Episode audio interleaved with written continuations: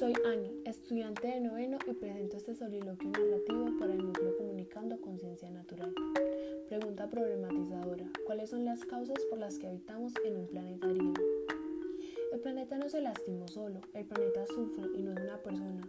Sufre con cada gas, con cada basura, con cada derrame de petróleo. ¿Qué estamos haciendo o qué estoy haciendo?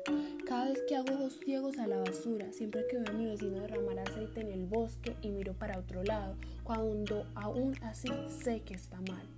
Parece no importarnos ni siquiera que la contaminación nos afecta en nuestra salud.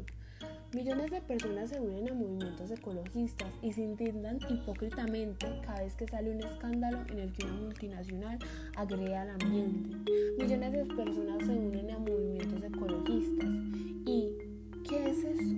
¿Qué es? Simplemente una moda. ¿Hasta cuándo la hipocresía? ¿Hasta cuándo entenderemos que el cambio empieza para luego compartirlo? Es muy fácil criticar y decir aquella asociación esto, ¿por qué no hacen esto? ¿Por qué no cambian aquello? Es fácil pedirle a los demás, pero ¿qué hemos hecho nosotros? El cuidado del entorno no debe ser por moda, debe ser por amor y por sentido propio. La tierra pide poco para lo mucho que otorga. La tierra da vida, la tierra da comida, la tierra da sustento. La tierra es el hogar. La tierra es un hogar que pisamos con las botas sucias y tenemos la decencia de no limpiar. La tierra sufre, sufre y sufre. Si no nos concientizamos, solo queda esperar.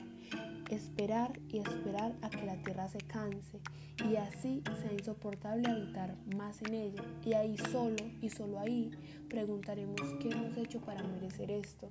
Y solo quedará mirar atrás y recordar cuando no había oleadas de calor, era posible respirar con tranquilidad, sin olor a humo, cuando en cada esquina habían árboles.